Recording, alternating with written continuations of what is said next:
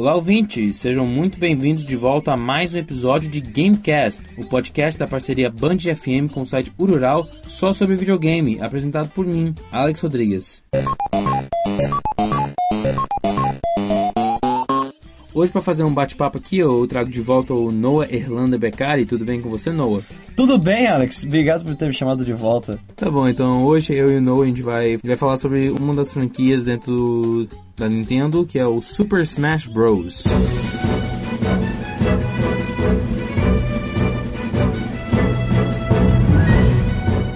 Tá bom, o Super Smash Bros, para quem não conhece, é uma franquia dentro da Nintendo que provavelmente é um dos primeiros um, crossovers de personagens dentro de um jogo. É com tanta com tantos personagens de franquias diferentes, eu é, diria. Dentro, assim, dentro do do mesmo jogo. Dentro do mesmo jogo. Para dar mais detalhe, nesse jogo Super Smash Bros trouxe praticamente todos os personagens populares da época. Trouxe o Mario, trouxe o Luigi, Kirby, Link, Donkey Kong, Pikachu do Pokémon, Pikachu do Pokémon, Captain Falcon, o Fox do Star Fox botou todo mundo para e o NES antes antes do Earthbound sair na, nos Estados Unidos, se não me engano. Ah, é? É, o NES também, que é, é um dos meus personagens favoritos para jogar. Um, e juntou todo mundo para lutar um contra o outro. O jogo foi criado pelo Masahiro Sakurai, ele é o gênio por trás desse jogo. E do Kirby também. E do Kirby também, é, realmente, está certo. Ele criou o Kirby, o personagem Kirby. É esse personagem que é muito querido pelos fãs do Nintendo. É graças a esse homem. Ele, a empresa desenvolvedora, que foi o, a empresa que produziu o jogo, foi o, foi o HAL Laboratories. E assim, vamos falar um pouco mais desse, desse. Vamos falar dessa franquia por inteiro. O primeiro jogo foi liberado em 1999 para o, o Nintendo 64. E é o, por mais que é o primeiro, a maioria dos fãs do Super Smash Bros. não iniciaram com esse jogo. É, os, os, os, pelo menos os fãs atuais, né, é. eles acabam... De, eu, assim, eu, não, eu não, não, até um certo tempo eu não sabia que existia a versão do, do 64. É tipo o pessoal que, tipo assim, não chega a ser tanto que nem o Animal Crossing, que tinha a versão de, de 64 que saiu, acho só no Japão. É, é mais o fato de que o jogo que veio depois dele foi tão popular que a maioria das pessoas só começou jogando o que veio depois. E o, e o, o que originou a série acaba ficando um pouco. Fica meio ofuscado, né? É, daqui a pouco a gente fala do segundo jogo. Vamos, então vamos falar um pouco da história do primeiro jogo. O Masahiro Sakurai, ele teve, ele estava trabalhando no trabalhando ele, estava fazendo um, ele queria fazer um jogo de luta que ele chamou de Kakuto Jimo Ryo, no caso, no caso traduzido Dragon King The Fighting Game. É. E ele, mas ele, mas ele sentiu que o nome, basicamente ele sentiu que o jogo estava ficando meio genérico. Ia ser um jogo de luta com os bonequinhos lá humanoides. Então ele teve a brilhante ideia de tentar inserir alguns personagens da Nintendo, bonitinhos, mascotes principais da Nintendo, e falarem para eles resolverem as coisas de uma forma bem familiar, tipo bate-papo depois do jogo do Flamengo. Assim. É. E aí ele apresentou essa ideia. sem perder a amizade. É, e ele apresentou essa ideia pro Nintendo. Eles inicialmente não gostaram. É, mas né, ele, o rebelde que ele é, ele foi lá e fez um demo mesmo assim. Pegou o Mario, pegou o Donkey Kong, Samus, o Samus e o Fox, do Star Fox. Isso. E fez um pequeno demo do jogo e o Nintendo aprovou. E fizeram o jogo, botaram um total de 12 personagens, se não me engano, os, os mais populares na época mesmo. Mario, Luigi, Samus, Captain, Captain Falcon, Pikachu. Botou alguns estádios de cada jogo e botou todo mundo, todo mundo pra lutar. A ideia é bem simples e foi um sucesso, foi um grande sucesso na época. E eu, eu já joguei, eu não joguei no próprio 64, mas joguei no Ports, hum. que você consegue nos computadores. E assim, você já, você já jogou o primeiro? Eu nunca joguei. Nunca jogou o primeiro? Jamais. Sim. Eu comecei a jogar bem depois, assim, na franquia. Mas eu, nunca peguei mesmo. Assim. É, assim, minha experiência, que eu falei, no Porta eu não tinha acesso a uma, uma qualidade muito boa. Porque é, bem grande diferença jogando num Porta no computador do que no próprio 64. Mas eu vi várias diferenças também, tanto os controles, é um, é um pouco mais difícil você controlar. Mas é bem divertido. E a ideia principal do jogo nunca, nunca foi embora. Uhum. A, o seu objetivo principal de os personagens lutar um contra o, contra o outro se mantém até hoje. Sim, sim. Mas agora a gente tem que falar do segundo jogo que aí sim é o mais popular. Esse é o jogo que a maioria dos fãs hoje falam, ah, esse é o jogo, esse é o meu jogo favorito. É o jogo que basicamente iniciou as competições do Smash, que é uma das maiores competições de, de videogame. É, as mundo. competições desse jogo duram até hoje. É, não acabam. E é o Super Smash Bros. Melee, que foi liberado em 2001 pro, Game, pro Nintendo GameCube. Uhum. Esse foi o, o jogo, foi o primeiro que eu joguei. Sim. Que eu te, até hoje tenho a minha, minha cópia do jogo. E, gente, que falar desse jogo? Perfeito, perfeição. Seria o melhor jeito de classificar esse jogo. Mais personagens, mais, mais fases. Modos de jogar. Mais modo de jogar, tinha, o, tinha várias, duas opções. Tinha ou você jogar como Melee, ou tinha o Classic, tinha Adventure. Tinha como você pegar o segundo analógico e mover a tela de a tela Sim. com o menu assim pro lado. Essa é a minha parte favorita desse Melhor trilha sonora. Ah, a trilha sonora do que primeiro, principalmente da introdução, é ótima. O, aquele cutscene que dá no começo do jogo é, é, é muito é da hora também. É, é uma das melhores, se não a melhor introdução do Smash. Assim, mergulha em todas as franquias assim, rapidinho e concentra tudo numa, como se fosse uma homenagem a tudo. E um, ela, como eu falei, tem, teve muito mais personagens e o legal era o forma de você conseguir os personagens. Tipo, você não, eh, não tinha um, uma lista dizendo, ah, você pode não, conseguir esse personagem fazendo tal coisa. Você era bem aleatório, principalmente no começo. Hoje qualquer um pesquisa e vê como liberar, uhum. como liberar cada personagem. E até hoje nem é tão fácil assim liberar cada um. Tem, é um grande é um desafio para alguns personagens específicos. E na, mas na época você provavelmente acabava liberando sem querer, sem você nem saber o que você estava fazendo, você acaba liberando o personagem. E um, pegou a ideia do primeiro, quem falei, a ideia do primeiro tá em todo o jogo, mas ele pegou a ideia do primeiro e fez uma coisa completamente muito mais avançada do que é, ele, foi o primeiro. Ele foi um, um jogo que teve muita dedicação por trás e foi o que acho que mais acabou bastante, com o criador, assim. né? Ele ficou, é, então o, o, o Masahiro Sakurai, ele, né, em algumas entrevistas ele disse que o processo de desenvolvimento foi tão intenso que tipo, ele passou um ano completamente assim vivendo o trabalho e ele acabou depois ele estava cansando de duas franquias tanto do Smash quanto do Kirby no uhum. fim das contas e depois que ele acabou o desenvolvimento do Smash e eu acho que num outro jogo do Kirby ele saiu da HAL uhum. é, e depois disso enfim o resto a gente vai falar daqui a pouquinho e aí a gente entra pro terceiro jogo que lançou em 2008 pro Nintendo Wii Super Smash Bros. Brawl e essa, por muitos fãs, é considerado a ovelha negra do Smash. O porquê, eu entendo o porquê, mas eu tenho que admitir que é um dos meus jogos favoritos do, do Smash. Porque, porque especificamente por causa do modo história. Esse foi o primeiro Smash que teve uma história mesmo. Teve uma história para você seguir, teve cutscenes muito, muito incríveis. É, eu, não... eu adoro o jogo. E é, é, demais, é demais. Eu, eu gostei demais desse jogo. O que você achou do jogo? Ah, e também foi o primeiro que introduziu personagens de fora do Nintendo.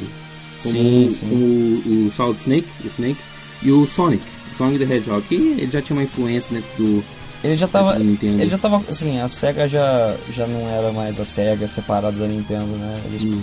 perderam a luta dos anos 90. É porque hoje eles nem fazem mais jogos. Não, perdão, eles, não, eles fazem jogos, jogos, Eles fazem jogos, não fazem um, consoles. E filmes com ouriços com dentes assustadores. Antes é, eles consertaram, eles consertaram não, tá, nesse, novo, nesse novo trailer. O Jim Carrey vai salvar aquele filme. É, espero. Mas, é, enfim, o Sonic já era uma coisa que dava pra, dava pra entender, porque ele entrou no jogo.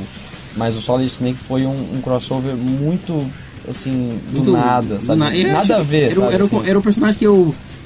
Por que especificamente esse personagem? Você pensaria que eles pegavam alguém mais popular de algum outro jogo, um, tipo, provavelmente Capcom, que é um é uma empresa que, que tem uma boa uma associação com a Nintendo. Mas também foi legal que eles pegaram um personagem tipo do gente, bem. Os últimos personagens do Nintendo que você esperava, tipo o Mr. Game Watch. Na verdade, o Game Watch, ele, ele. O Mr. Game Watch ele nem existiu, ele foi criado pro Smash. Uhum. Entendeu? É, e é, move em. Que anda, anda em, tipo, sabe, um frame por segundo, assim. É, é uma, uma referência aos jogos, daqueles jogos de. LSD, LSD não, caramba, é LCD. É. É... LSD, ó, a gente não usa isso aqui não, hein, Noah. Ah, é, enfim, o. Também tinha o Rob. O Rob que inicialmente era um. Era um brinquedo da, que a Nintendo fez pro Super, pro, pro Super Nintendo. Ah. que lançou, acho que só no Japão.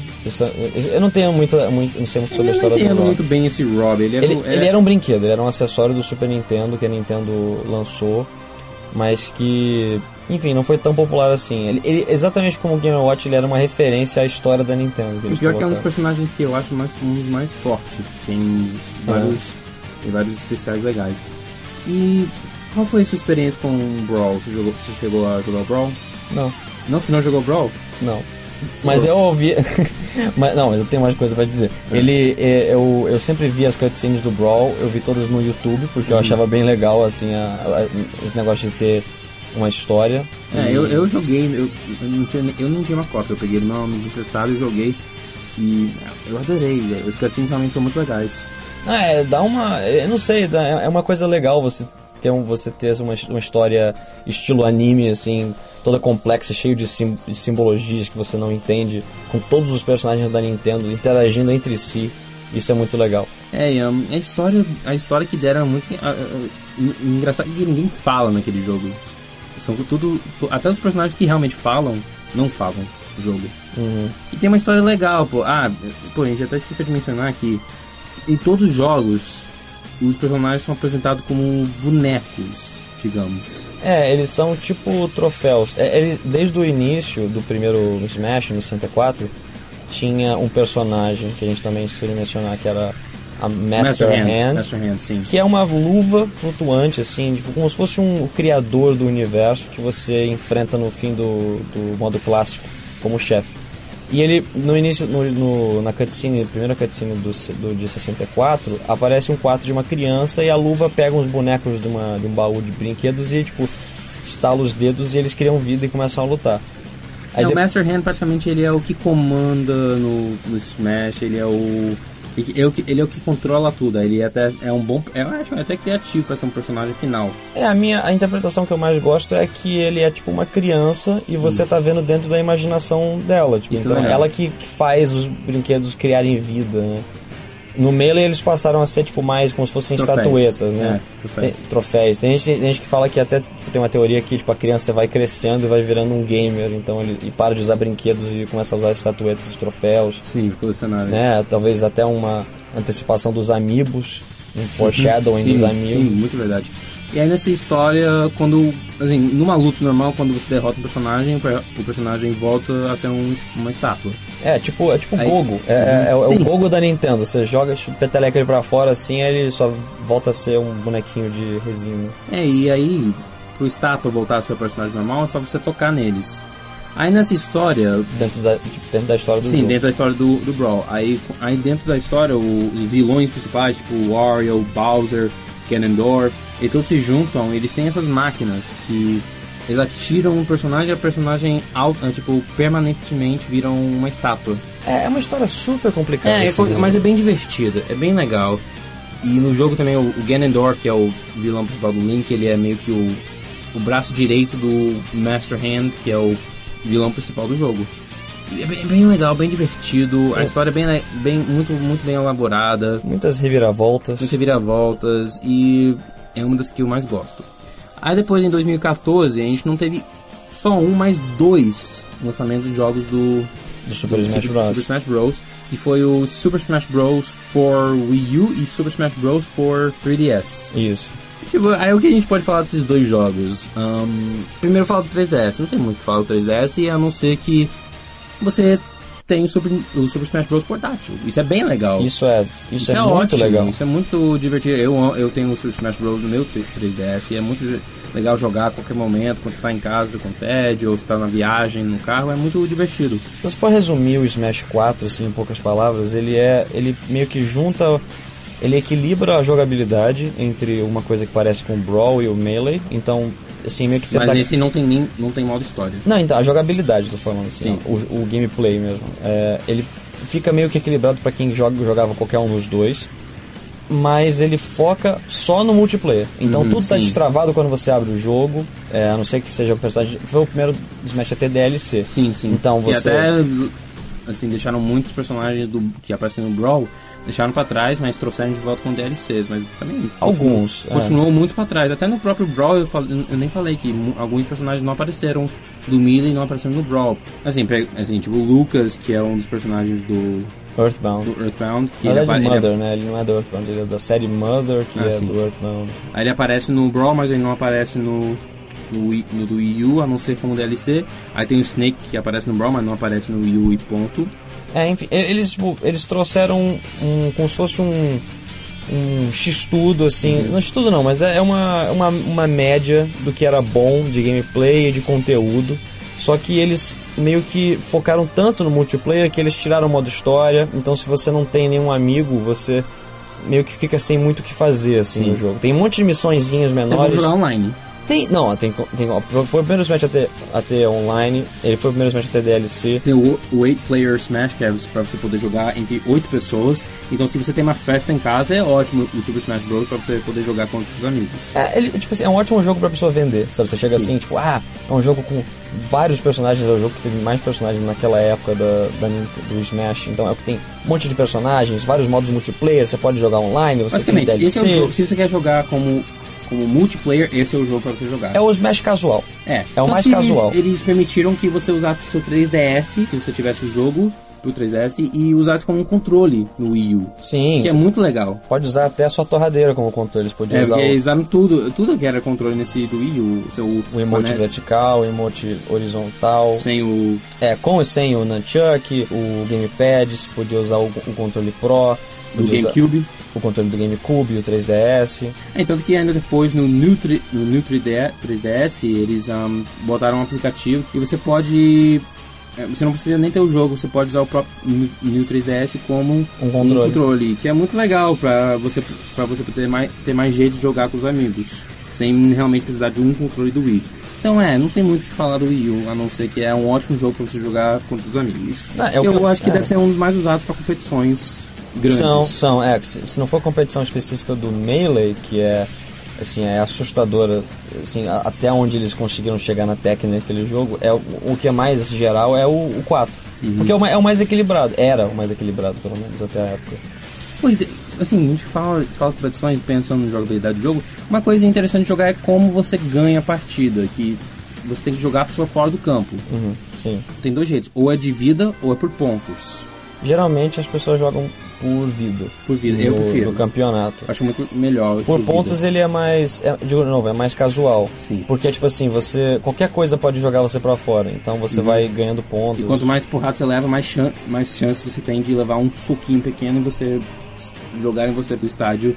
E finalmente a gente chega no mais recente que foi liberado em 2018 agora, nesse último ano, que é o Super Smash Bros. Ultimate. Gente, esse jogo tá, tá ótimo. Eu só tive uma oportunidade de jogar no, no evento que eu fui e eu, gostei bastante. Eu não consegui jogar ainda. Ainda, você, tá com, você acabou de ganhar o seu, seu Nintendo Switch.